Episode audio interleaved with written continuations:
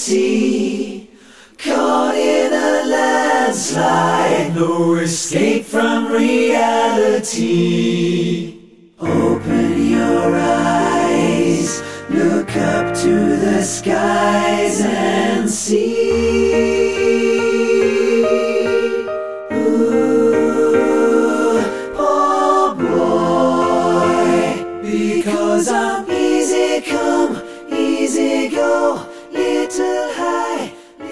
Literatur live erleben. Hier beim Freien Bürgerradio Sofort.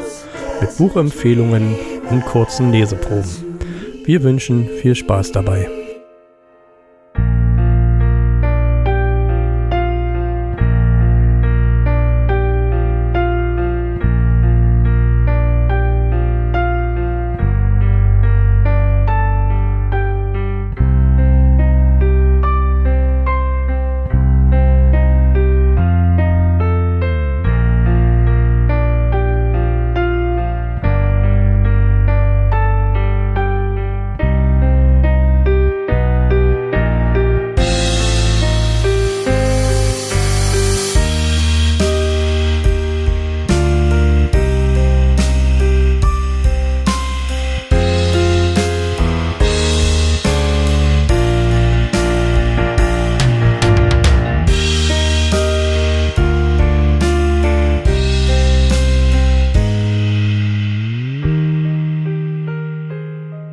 Für einen Radiosender, der über diese Lesung heute berichtet. Ich freue mich sehr darüber. äh, Und ich glaube, diese Kirche hat eine so wunderbare Akustik, äh, da bräuchte man auch gar kein Mikrofon mit Lautsprecher. Das kriegen wir auch so hin. Oder ich versuche es so hinzukriegen. Die Latte haben sie natürlich ein bisschen hochgehängt. Äh, Herzlichen Dank dafür. Äh, ähm, Die Latte ist ja nicht nur Fontane, aber ich glaube, wenn äh, wenn Sie mit Ihrem bisherigen Programm und mit denen, die das Programm gestalten, hierher gekommen wären, wenn äh, Herr Quast Sie eingeladen hätte, wenn die Krunower Bürgermeisterin, die leider heute nicht da sein kann, Sie eingeladen hätte, hätten Sie natürlich tatsächlich das Problem gehabt, äh, bei Fontane suchen zu können, solange Sie wollen. Sie hätten nichts über das Schlaubetal gefunden. Sie hätten ein bisschen was über Besko gefunden, aber auch nicht gerade Freundliches, äh, weil Fontane Besko nicht mochte. Ähm, aber wir haben natürlich in Besko äh, Günther de Bruyne, der äh, in diesem Jahr gestorben ist äh, oder im letzten Jahr gestorben ist und der äh, nicht nur ein äh, moderner Fontane ist, sondern der auch ein Schriftsteller äh, ersten Grades, ein deutscher Schriftsteller ersten Grades gewesen ist, äh, der sehr viel für die Region gemacht hat. Und dessen Buch Abseits, Liebeserklärung an eine Landschaft, äh, das gebe ich unumwunden zu, war für mich auch äh, ein Buch, das mich so fasziniert hat. Es war unter anderem auch ein Geburtshelfer für dieses Buch Sieh dich um, Annäherungen an eine brandenburgische Landschaft. Günter de Bruyns äh, Heimat äh, seit den 60er Jahren war unweit von Besko in Görsdorf. Äh, dort hat er äh, bei Wanderungen, die er immer unternommen hat, einen Hof entdeckt. Er hat diesen Hof ausgebaut. Er hat bis zuletzt äh, neben Berlin auch dort auf diesem Hof gelebt. Äh, und er hat die Region porträtiert, die ihn, um ihn herum sich erstreckt auf der Beskoer Platte. Das ist die Region westlich der Spree.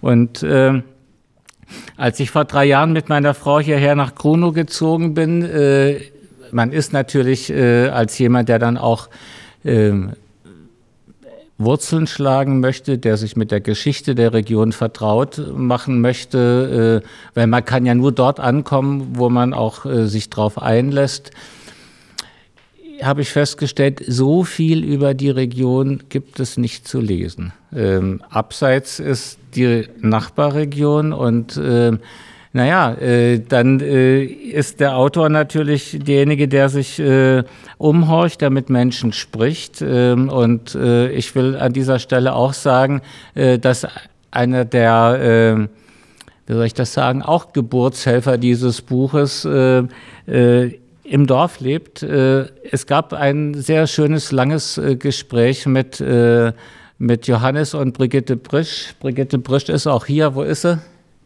Da sitzt genau. Wir saßen letztes Jahr äh, im Frühjahr äh, beisammen und Sie und Ihr Mann haben ja so viel über Gruno erzählt, äh, äh dass in mir tatsächlich äh, der Wunsch dieses Buch zu schreiben, dann tatsächlich auch so eine Art von Verpflichtung geworden ist, weil dieses Buch ist nicht nur ein Porträt über die Region zwischen Spree und Oder, zwischen Mörose und Lieberrose.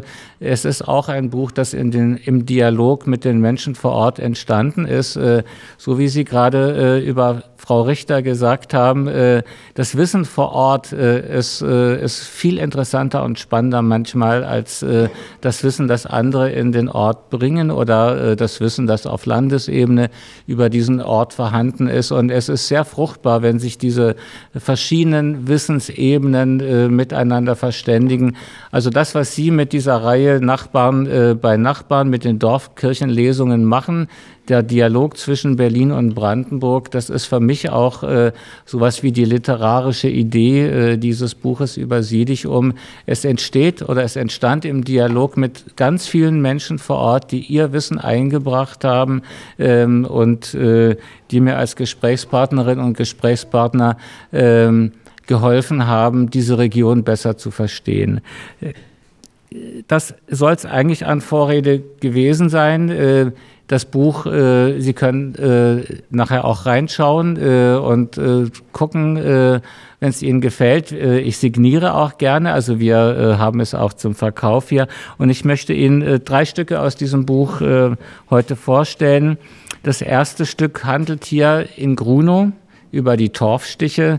Das zweite ist äh, ein Stück äh, über Siedichum, also den Ort, der namensgebend für äh, dieses Buch ist. Ähm, und das dritte Stück handelt wieder in Grunow, ist ein sehr persönliches Stück, Abendrunde heißt das. Und äh, ich hoffe, dass es Ihnen gefällt. Und ich hoffe, Herr Hassemer, dass ich Ihren Erwartungen gerecht werde. Torfstiche, Grunow. Meine erste Begegnung mit den Torfstichen hatte ich, bevor ich wusste, dass es die Torfstiche waren. Es war an einem Nachmittag Ende August.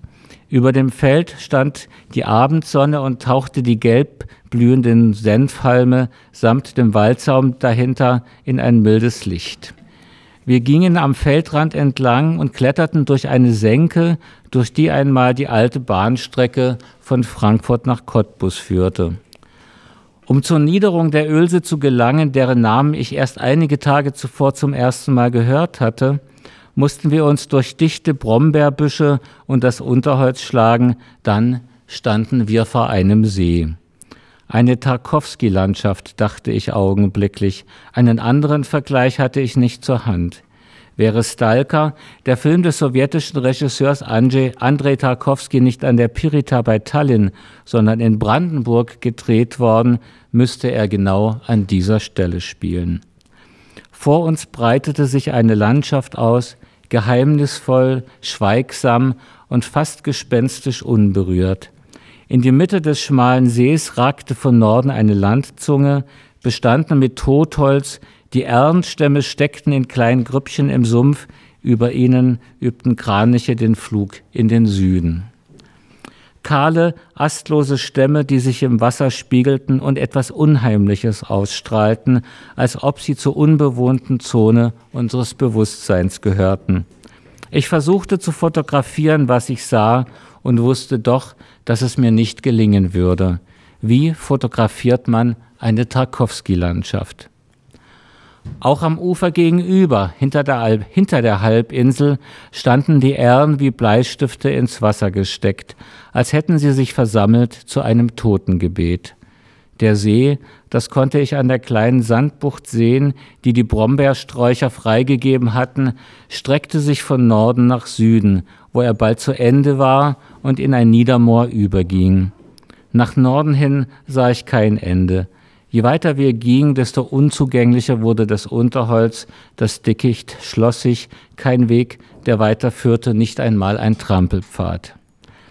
Das Wasser des Sees, den die Ölse an dieser Stelle bildete, sah trübe aus, kein Ort zum Abbaden. Vor dem Ufer vereinzelte Büschel von Seggen, ich konnte nicht erkennen, wie tief das Wasser reichte. Die Ölse, das hatte ich der Karte entnommen, die seit ein paar Tagen in unserer Küche hing, entspringt dem Möschensee, fließt durch den Koschewitzer See, speiste vor Zeiten einige Mühlen, die längst nicht mehr in Betrieb sind und mündet schließlich, da hat sie die Tarkowski-Landschaft längst verlassen, bei Besko in die Spree. Das Wasser, vor dem wir standen, würde also irgendwann durch Berlin und weiter dann über die Elbe und Hamburg in die Nordsee fließen. Aber Hamburg und die Nordsee waren an diesem Nachmittag Ende August weit entfernt. Eher hatte ich das Gefühl, an einem Ort zu sein, an dem die Zeit nicht nur stillstand, vielleicht war ich auch in eine andere Zeitzone geraten. Das Wasser zu unseren Füßen regte sich kaum, nur bei einem Windstoß kräuselte sich die Oberfläche, die Kraniche zogen längs des Sees und zwei Schwäne, die an seinem Ende waghalsige Landungen veranstalteten.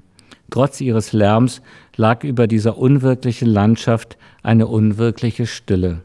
Kam diese Stille aus mir? Als ich einige Tage später wieder an diesen Ort zurückkehren wollte, fragte unsere Nachbarin, du gehst zu den Torfstichen? Nein, antwortete ich etwas unversichert, ich will noch einmal hinunter zu dieser wilden Landschaft an der Ölse und zu diesem See. Das sind ehemalige Torfstiche, lächelte die Nachbarin. Früher haben sie dort Torf abgebaut zur Bodenverbesserung. Nur war der Torf sauer und musste mit Kalk abgebunden werden. Ich nickte. Später entdeckte ich, dass das Gebiet als jüngstes Naturschutzgebiet in Brandenburg ausgewiesen worden war. Die Tarkowski-Landschaft, die ich entdeckt hatte, hatte einen amtlichen Namen Ölseniederung mit Torfstichen. Eine Zeit lang ging ich dann nicht mehr zu den Torfstichen, wollte die erste Begegnung mit der Landschaft, die mich seit diesem Augusttag beheimatet, nicht verblassen lassen durch ein Übermaß an Wiederholung, wollte den Zauber der Landschaft nicht unnötig strapazieren, wollte mich dem See, den ich entdeckt hatte, auch nicht von Westen her nähern, dort, wo die Bleistiftähren ihr Totengebet halten. Auf den Karten sind dort seltsame Waben eingezeichnet. Zelte oder Tarnnetze schien es uns, als wir in den Tagen unserer Ankunft bei Google Maps nachschauten. Tatsächlich ist es ein Munitionsdepot der Bundeswehr. Zunächst hat uns das noch beunruhigt. Mit der Zeit haben wir es ausgeblendet. Es ist hinter der unwirklichen Landschaft an der Ölse-Niederung weit weg auf der gegenüberliegenden Seite. Vielleicht wollte ich auch nicht mehr zu den Torfstichen, weil auf dem Weg dorthin ein scharfer Hund mit wütendem Gebell den Gartenzaun entlang hetzt. Es ist ein schöner Weg, bequemer als der über den Feldrand, den wir damals gegangen waren. Gleich hinter dem Grundstück mit dem Hund geht es auf einem mit alten Feldsteinen gepflasterten Weg über eine Brücke, unter der die Eisenbahn zwischen Frankfurt und Beskow und weiter nach Königs Wusterhausen verkehrt. Auch das alte Bahnhaus, in dem wir wohnen, kann man von der Brücke aus sehen. Im Abendrot leuchten die Ziegel und hinter dem Fachwerkgiebel beginnt eine Weite, die ich seitdem nicht mehr missen mag. Hinter den Wäldern, die ich von der Bahnbrücke besser überblicken kann als von unserem Garten, liegen Mixdorf und Siedig um, dahinter Müllrose, wo die Schlaube einst scharf nach rechts bog und schließlich vor Frankfurt in die Oder mündete. Von der Bahnbrücke war es noch eine Viertelstunde bis zur Ölse. Daran erinnerte ich mich, als ich vor kurzem den Weg wieder ging, trotz des scharfen Hundes, mit seinem Drohgebaren. Zuvor war ich Johannes Brisch und seiner Frau Brigitte begegnet, die mir erzählten, was es mit meiner Tarkowski-Landschaft auf sich hat. Johannes Brisch, Jahrgang 1936, arbeitete wie sein Vater Max in der LPG Pflanzenproduktion Schlaubetal, die ihren Sitz in Grunow hatte. Von seinem Vater hatte er erfahren, wie vor dem Krieg Torf abgebaut wurde allerdings auf der westlich gelegenen Schneeberger Seite der Ölse, nicht auf der östlichen unserer Grunower Seite. Der Torf wurde noch mit dem Spaten gestochen und dann mit Loren zu Sammelstellen gefahren, sagt Johannes Brüsch. Damals war mit dem Torf, diesem über hunderte von Jahren entstandenen pflanzlichen Substrat, noch geheizt worden. In den 60er Jahren kamen dann nicht mehr die Schneeberger oder die Beeskor mit dem Spaten, sondern die Grunower mit dem Bagger. Vor allem im Winter, wenn es auf den Feldern nichts zu tun gab, sind wir runter an die Ölse, erinnert sich Johannes Brüsch. Weil es da etwas sumpfig war, haben wir Betonplatten ausgelegt, damit die Bagger nicht absaufen. Den Torf haben wir auf die Felder gefahren und den Stallmist dazugemischt. Erst in dieser Zeit ist der See entstanden, den ich bei meiner ersten Begegnung mit den Torfstichen entdeckt hatte. Die geheimnisvolle, schweigsame und fast gespenstisch unberührte Landschaft ist von Menschenhand gemacht. Mein Auge hatte mir eine Falle gestellt. Es sollte nicht die letzte sein bei meinen Streifzügen durch die Region um Siedichum. Mit der Wende endete dann die Geschichte des Torfabbaus in Grunow. Auf der Schneeberger Seite aber ging die Geschichte weiter, weiß Brigitte Brisch. Wo heute das Munitionsdepot der Bundeswehr ist, war zu DDR-Zeiten das Depot der Nationalen Volksarmee, sagt sie. 1969-70 wurde es gebaut. Ein Jahr später habe ich angefangen, dort zu arbeiten. Da stand schon ein Teil von den Baracken. Und die Bunker standen auch alle schon. Unterirdische Bunker, betont sie. Die damals 27-Jährige arbeitete in der Küche des Munitionsdepots. Das Depot hatte einen Anschluss an die Bahnstrecke Grunow-Beskow. Und alles war streng geheim. Früher wusste keiner, was da war. Da haben wir immer gesagt, da ist eine Schokoladenfabrik. Einmal, erinnert sich Brigitte Brisch, wurde sie nachts geweckt und zum Depot geholt. Ein Jagdflugzeug war abgestürzt, sagt Brisch. Der Lehrausbilder und der Stift kamen ums Leben.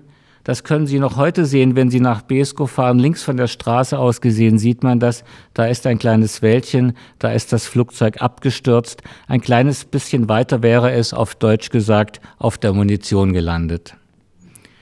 Die Nacht damals wird Brigitte Frisch nicht vergessen. Wir mussten den Soldaten Tee und Bockwurst bringen. Auch von Marxwalde waren sie gekommen. Die haben mit einer kleinen Harke den Wald geharkt bis sie vom Flugzeugführer und Stift alles gefunden haben. Der Kopf mit dem Helm hing in den Bäumen. Ich sag dann, neugierig war ich ja schon immer gewesen, Jungs, schmeckt euch die Bockwurst? Könnt ihr das hier essen? Da sagte einer, das sehen wir alle Tage.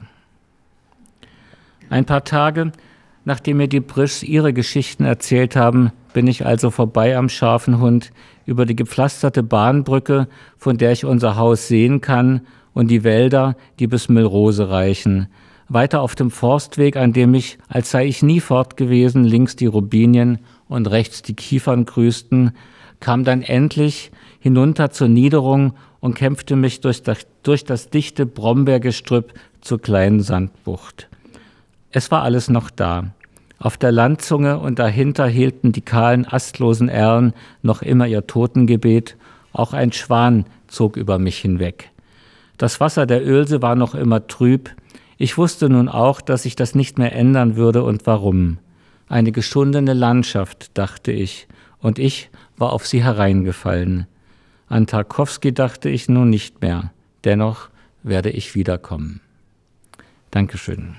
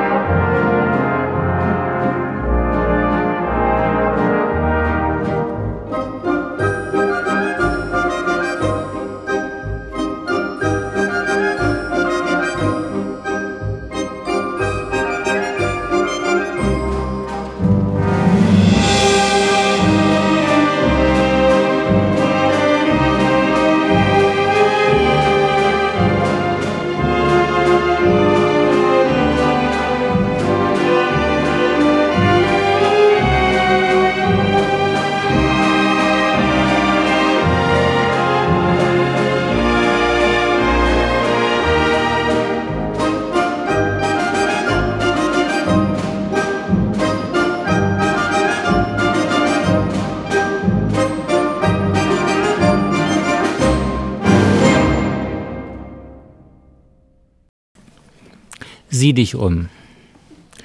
Erst nach und nach treffen die Jäger und Treiber ein. Es ist kalt auf dem Hof des Forsthauses Sieh dich um. Das Lagerfeuer wärmt nur, wenn man dicht davor steht. Im Wirtschaftsgebäude hat Andrea Maßmann ein kleines Buffet aufgebaut. Es gibt Suppe, Kuchen, Kaffee und Bier. Während sich die Jagdgesellschaft aufwärmt, wird auf dem Hof die Strecke gelegt. Viel ist es nicht, was an diesem Januartag auf zwei aufeinanderfolgenden Drückjagden, Drückjagden im Neuzeller Stiftswald erlegt wurde. Vier Rehe, ein Wildschwein, das war's. Die Laune lassen sich die Beteiligten nicht verderben. Gestärkt von Suppe und Bier versammeln sie sich bei Anbruch der Dämmerung auf dem Hof. Die Strecke ist mit brennenden Fackeln markiert. Die Regeln sind akribisch festgelegt. Zuerst kommt das Hochwild, dann das Niederwild. Männliches Wild kommt vor weiblichem, starkes Wild vor schwachem, Haarwild vor Federwild.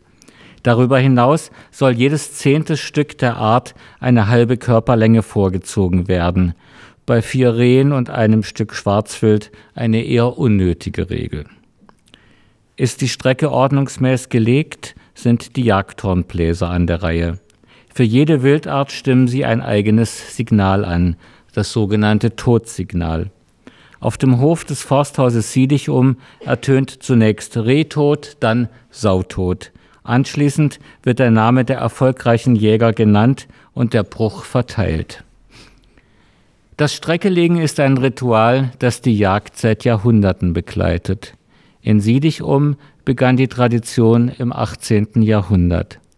Das geht aus dem Stiftsatlas von 1758 hervor, dessen Original in der Kartenabteilung der Staatsbibliothek zu Berlin aufbewahrt wird.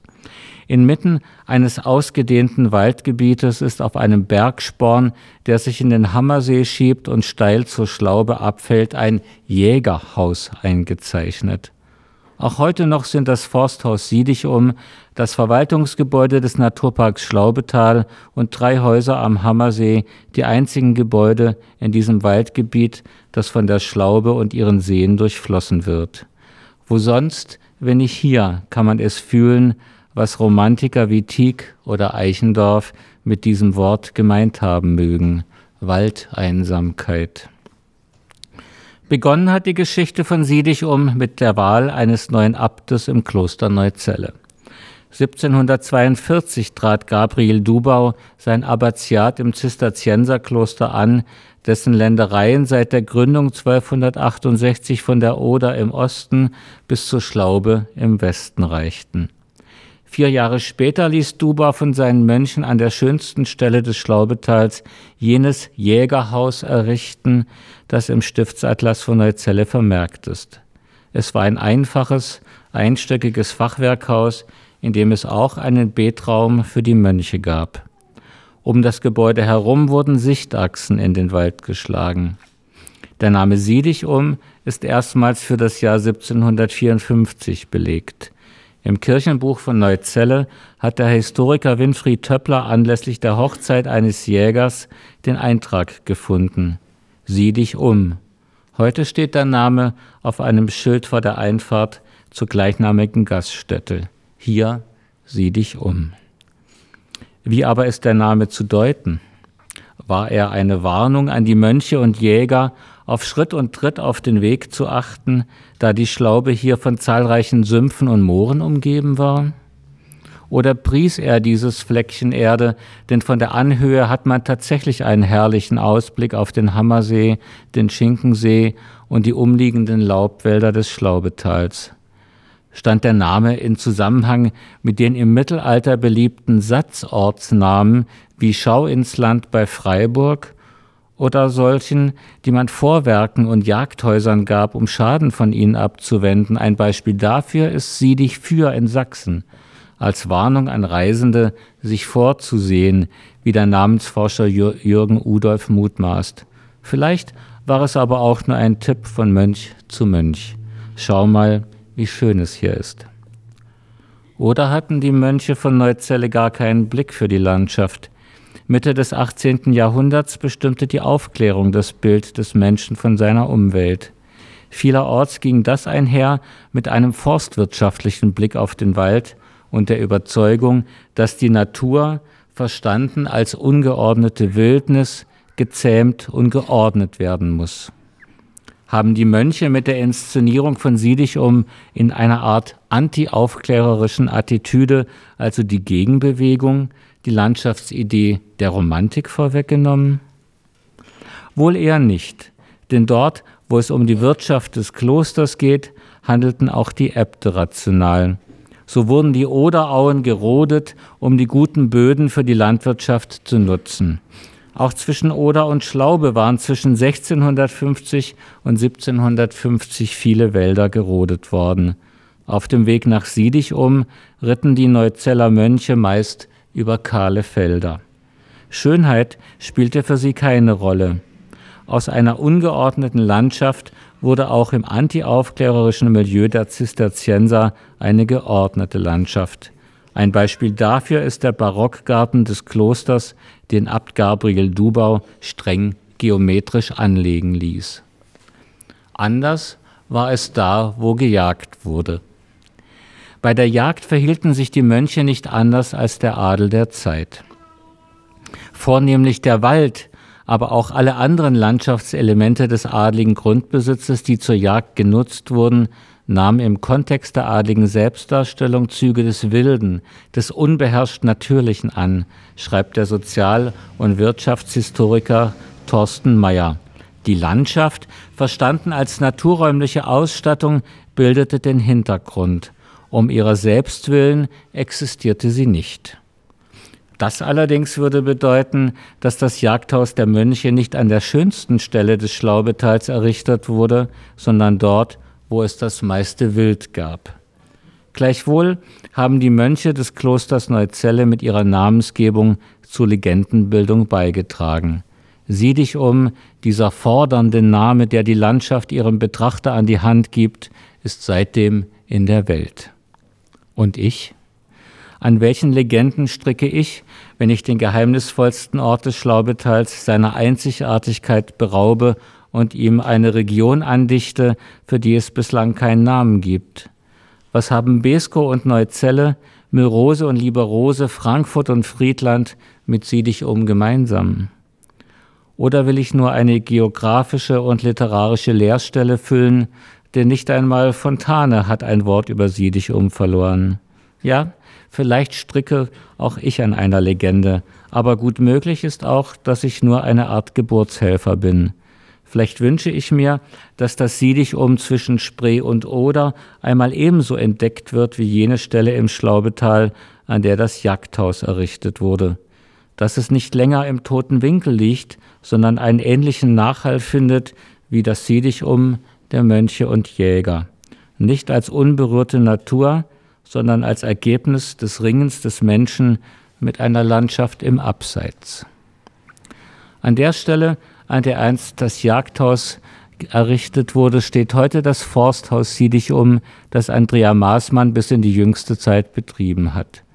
Es war 1909 als Herrenhaus an der Stelle gebaut worden, an der das Jagdhaus stand. 200 Meter weiter nördlich befindet sich an einer Waldkreuzung der Försterfriedhof von Siedichum. Angelegt hat ihn 1891 der königlich-preußische Oberförster Wilhelm Reuter. Wilhelm Reuters Siedichum war nicht mehr das der Mönche und Jäger. Es war ein preußisches Siedichum geworden, in dem vor allem Forstwirtschaft betrieben wurde. Die zu Schernsdorf gehörende Neuzeller Stiftsförsterei hatte sich bereits 1833, da war das Kloster schon aufgelöst und Siedicham umgehörte zu Preußen, im Jagdhaus von Abt Gabriel Dubrau niedergelassen. Sieben Jahre später lebten in den drei Häusern von Siedich um 33 Personen, viele von ihnen waren Waldarbeiter. Die Waldflächen mit einer Größe von über 5000 Hektar, die dem Stift Neuzelle nach der Säkularisierung und der Überführung in eine Stiftung geblieben waren, wurden in zwei Oberförstereien aufgeteilt, eine in Neuzelle und eine in Siedichum. Die in Siedichum hatte 1870 Wilhelm Reuter übernommen. Andrea Maßmann kennt die Geschichte von Wilhelm Reuter ebenso wie die Gründungsgeschichte von Siedichum durch die Mönche. Die langjährige Pächterin des Forsthauses stammt aus Hangelsberg bei Fürstenwalde, hat Zootechnikerin gelernt und dann in Mecklenburg Ökonomie studiert, wo sie ihren Mann kennengelernt hat. Seitdem beide 2011 das Forsthaus übernommen haben, lebten sie unten am Hammersee zwischen zwei Waldarbeiterhäusern aus dem Jahre 1922. Das etwas vom See zurückgesetzte Fischerhaus gehört der Stiftung Stift Neuzelle, die es zusammen mit dem Forsthaus verpachtet. 1999 hatte es die Stiftung von der Treuhand zurückbekommen. Und auch die DDR-Geschichte hat Andrea Maßmann vor Augen. Zunächst hatte Siedichum als Gästehaus des Ministerrats der DDR gedient. Danach ging es an die Staatssicherheit, die dort das Mehrzweckobjekt Siedichum mit dem dazugehörigen Erholungsobjekt Fischerhaus betrieb. Wer sich diese Geschichte vor Augen führt, bekommt plötzlich eine ganz andere Vorstellung davon, was Siedichum bedeuten kann, sagt Maßmann.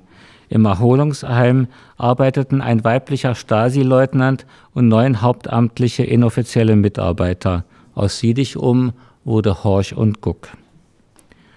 Umsehen hätte sich vielleicht auch Dieter Wurm sollen. Der Oberstleutnant des MFS vermittelte am offiziellen Außenhandel der DDR Vorbeigeschäfte mit dem Westen. In Siedichum veranlasste Wurm die Grundsanierung des Stasi-Objekts für eine Summe von 560.000 Mark. Weitere 273.000 Mark flossen in die Renovierung des Fischerhauses. Im Gegenzug erhielt der an den Arbeiten beteiligte staatliche Forstbetrieb Müllrose Holzverarbeitungsmaschinen aus dem Westen im Wert von 50.000 D-Mark. Was Wurm nicht wusste, Stasi-Chef Erich Mielke war bereits auf das seltsame Treiben in Siedichum aufmerksam geworden. Er ordnete eine Revision an, bei der sich herausstellte, dass Wurm für die Bauarbeiten keine Belege vorweisen konnte. Bei der anschließenden Untersuchung seiner Berliner Wohnung in der Niederbarnimstraße wurden im Kachelofen 160.000 D-Mark und 26 Kilogramm Gold gefunden. Auch in einem Depot in einer privaten Jagdhütte am Wirchensee fanden sich bei Grabungen 44 Kilogramm Gold, andernorts mehr als 1000 Flaschen Schnaps, Millionen von Westzigaretten, japanische Heimelektronik, Schmuck und wertvolle Münzen. So berichtete der Spiegel im Jahr 2000. Der größte Wirtschaftskrimi der DDR-Geschichte, wie es das Nachrichtenmagazin nannte, spielte in Siedig um. Unter Ausschluss der Öffentlichkeit und strengster Geheimhaltung wurde Günter Wurm am 3. Dezember 1981 vom Militärstrafsenat beim obersten Gericht der DDR zu 15 Jahren verurteilt. Er starb 1983 unter ungeklärten Umständen in der Haft. Doch das ist Geschichte. Bei unserem Gespräch im Frühjahr 2020 sagt Andrea Maßmann, wenn ich vom Fischerhaus morgens hochlaufe zum Forsthaus, denke ich jedes Mal, das ist ein besonderer Ort. Da haben die Mönche tatsächlich die schönste Stelle des Schlaubeteils gefunden. Das wusste der Abt zu schätzen, aber auch die Stadtsicherheit wusste es. Sieh dich um, wo die Jäger und Treiber in den Wintermonaten ihre Strecke legen, ist aber nicht nur der Mittelpunkt des Schlaubetals. Die gleichnamige Gemeinde kann auch auf einen Rekord verweisen, der selbst im waldreichen Brandenburg seinesgleichen sucht. Wer sich in Siedichum umschaut, sieht nämlich vor allem eines, Bäume. Denn nach dem Kahlschlag im 18. Jahrhundert wurde ab der Mitte des 19. Jahrhunderts wieder aufgeforstet. Während im Schnitt auf jeden Brandenburger 4500 Quadratmeter Wald kommen, sind es in der Gemeinde Siedichum, zu der auch Schernsdorf, Riesen und Politz gehören, 38.000 Quadratmeter pro Einwohner. 1531 Menschen leben in der Gemeinde, umgeben von fast 60 Quadratkilometer Wald.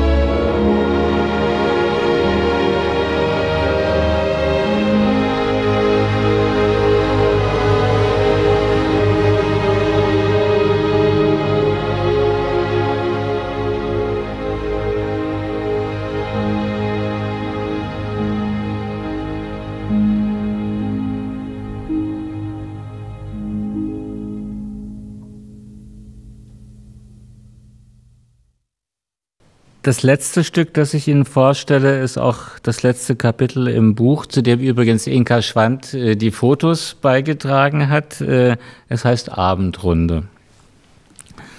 Um zu wissen, wann es Zeit für die Abendrunde ist, muss ich nicht auf die Uhr schauen. Wenn die Sonne gerade noch über den Bäumen am Bahnhof steht, gehe ich los. Ich weiß dann, dass ich am Ende der Runde, wenn ich am Feldrand schon wieder unser Haus sehe, mit den letzten Sonnenstrahlen zurückkomme. Wenn die Sonne nicht scheint und es regnet, ziehe ich die Kapuze über den Kopf und schaue nicht in die Ferne, sondern auf die Erde. Auch da gibt es manchmal was zu entdecken. Zuletzt sogar, das glaube ich zumindest, Wolfsspuren. Ich weiß nicht mehr, wann ich begonnen habe, den abendlichen Spaziergang meine Abendrunde zu nennen.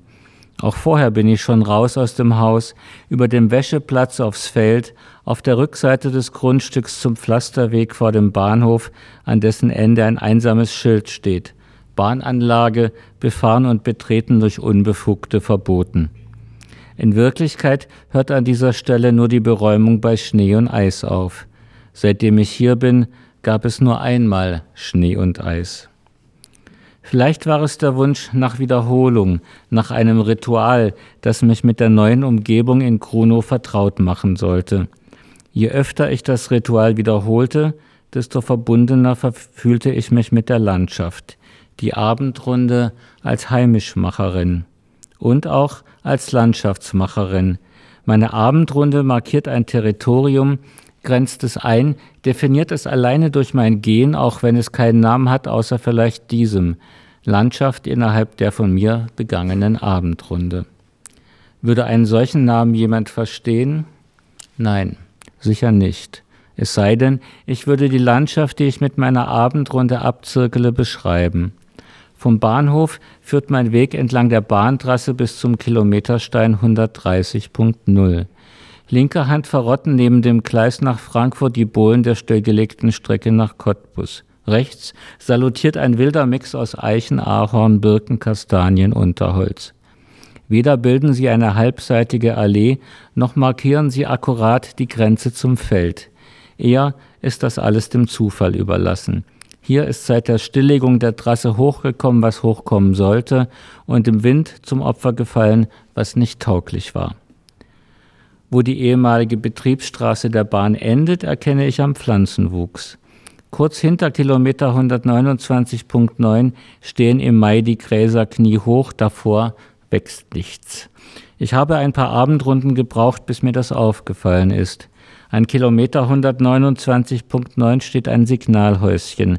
Seine paar Fenster sind mit Blechplatten zugeschraubt. Das Signal selbst muss schon lange nicht mehr von Hand gestellt werden. Doch der Weg bis zum Signalhäuschen wurde freigehalten. Manchmal haben Pestizide eine längere Haltbarkeitsdauer als eine Bahnstrecke. Ab Kilometer 130.0 geht es dann querfeldein.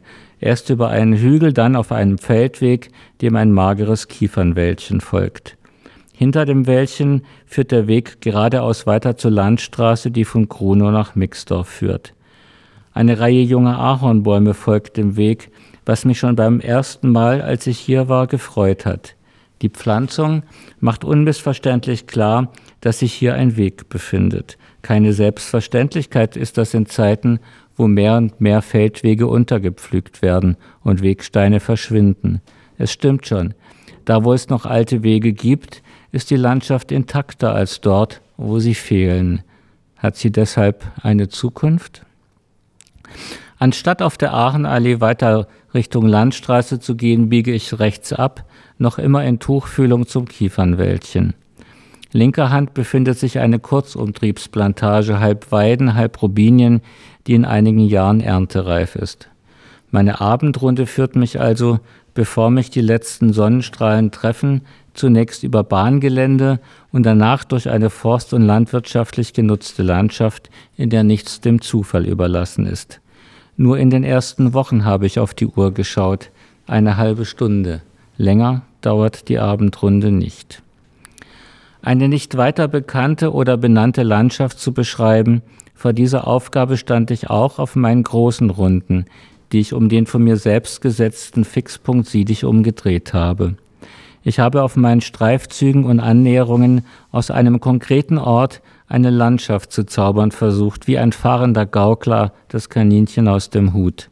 Eine Landschaft, die in diesen Umrissen nie existiert hat, es sei denn, man begreift sie dich um auch als Aufforderung einzutauchen in die Geschichte und Gegenwart einer Region, deren Grenzen man sich selbst setzt. Als Gelegenheit, sich umzusehen, zu beschreiben, sich einen Reim darauf zu machen, was man entdeckt oder in den Gesprächen mit den Menschen vor Ort erfährt. Denn Landschaft ist nicht nur von Menschen angeeignete Natur, sie entsteht auch im Dialog mit anderen. Ich habe mich umgesehen und habe all das, so es mir möglich war, zu beschreiben versucht. Ist daraus nun eine Region entstanden? Womöglich bin ich derjenige, der diese Frage am allerwenigsten beantworten kann. Ich kann nur sagen, dass ich die Landschaft zwischen Spree und Oder Milrose und Lieberrose seitdem mit anderen Augen sehe. Nicht nur mit meinen, sondern auch mit denen meiner Gesprächspartnerinnen und Gesprächspartner, die mir ihre Perspektive auf die Region nahegebracht, ihre Erfahrungen mit der Landschaft mit mir geteilt haben, mich teilhaben lassen an ihren eigenen Abendrunden, die sie seit Jahren und Jahrzehnten um die Orte drehen, an denen sie leben, geboren sind, arbeiten. Wenn ich aufbreche zu meiner Abendrunde, habe ich nicht nur den Bahndamm oder später unser Haus im Blick, ich habe auch gelernt, dass es mehr gibt als vier Jahreszeiten. Im Januar zum Beispiel muss ich schon zeitig los, sonst droht die Dunkelheit, die außerhalb der Dorflage noch ein bisschen unheimlicher wirkt als sonst. Regnerisch ist es dann im Februar und im März kann es sein, dass ich die Mütze abnehme, weil die Sonnenstrahlen manchmal schon wärmen. Dann treiben die ersten Bäume aus, erst die Ahorne und Kastanien, im Mai schießt das Gras zumindest am Rande des Pflasterwegs und im Sommer dehne ich meine Runde gerne noch etwas aus und gehe um die Kurzumtriebsplantage herum auf den Sandweg, auf dem ich die Schuhe ausziehen und barfuß laufen kann. Schließlich der Herbst, wo sich der wilde Baumix entlang des Bahndamms in eine ebenso wilde Farbmischung verwandelt. Meine Abendrunde hat eine räumliche und eine zeitliche Dimension, habe ich irgendwann begriffen, und die Zeit verläuft nicht linear, sondern in Ellipsen. Am Anfang dachte ich, es gibt nur zwei Zeiten, die ich kennen muss, Minute 13 und Minute 53. Dann bimmelte es ein paar Sekunden, bevor sich die beiden Bahnschranken schlossen. Minute 13 kam die Regionalbahn nach Beeskow und weiter nach Königs Wusterhausen, Minute 53 die nach Frankfurt. Als der Zug das erste Mal an mir Richtung Frankfurt vorbeifuhr, dachte ich einen Moment daran, ob es den Zugführer stört, dass ich verbotenerweise auf dem Bahngelände unterwegs bin. Es war ein Stadtgedanke, den ich da dachte, seitdem denke ich ihn nicht mehr. Bin ich angekommen? Wie genau diese Ellipsen aussehen, in denen die Zeit verläuft, kann ich nicht beschreiben, eher fühle ich es. Eine Runde ist kein Weg, den man hingeht und wieder zurück, und natürlich ist die Zeit kein Weg, schon gar nicht ein Rundweg. Vielleicht ist es eher so, dass mir das Zeitgefühl in Gruno und Siedichum abhanden gekommen ist. Nicht, dass ich plötzlich unpünktlich geworden wäre, aber sie ist nicht mehr so wichtig. Mal bleibt die Zeit stehen, mal rast sie davon, aber das merke ich dann nicht. Oder ich merke es erst nach einem Tag im Garten, wenn der Abend anbricht und noch längst nicht alles getan ist. Auch die Zeit, die über die Landschaft von Siedig umgegangen ist, verläuft wohl in diesen Ellipsen. Einst gab es zwischen Spree und Oder dichte Wälder und unzugängliche Sümpfe. Mit der Holzzeit wurde ein Großteil der Wälder gerodet, denn Holz war in armen Regionen das Gold der frühen Neuzeit. Als die Holzzeit dann in eine Holznot mündete, wurde die Nutzung der Wälder eingeschränkt, der Grund und Boden privatisiert und wieder aufgeforstet. Gleichzeitig wurde das Holz als Energieträger Nummer eins von der Kohle abgelöst. Nun aber ist auch die Kohlezeit zu Ende und neue Energien wie Wind und Sonne lösen die Kohle ab. Mit dem Klimawandel kommen extreme Dürreperioden und Starkregen. Auch das gehört zur Schwellenzeit von heute. Und ein neues Waldsterben. Als ich an diesem Text gearbeitet habe, hieß es immer öfter, dass die Buche, mein Lieblingsbaum, das Jahr 2050 in Brandenburg nicht überleben würde. Was wird an seiner Stelle wachsen? Solche Fragen sind typisch für, für Schwellenzeiten und auch, dass es keine eindeutigen Antworten darauf gibt. Eine Ruhe liegt über der Landschaft und eine Stille. Sind es die Stille und die Ruhe vor dem Sturm, den solche Schwellenzeiten mit sich bringen? Wenn ich mir solche Fragen stelle, beruhigt es mich, dass sie nicht neu sind. Dass es solche Fragen nach dem Platz des Einzelnen im großen Ganzen auch um 1800 herum gegeben hat. Dass es sie auch in 200 Jahren noch geben wird oder, weil sich die Zeit vielleicht schneller dreht, in 100 oder in 30 Jahren sollten die Buchen tatsächlich verschwinden. Sieh dich um, das weiß ich inzwischen, ist nicht nur eine Seeschule, es lehrt auch Gelassenheit. Mein Sieh dich um ist eine Momentaufnahme, mehr nicht. Und jetzt lege ich den Stift beiseite und mache mich wieder auf den Weg. Ich danke Ihnen recht herzlich.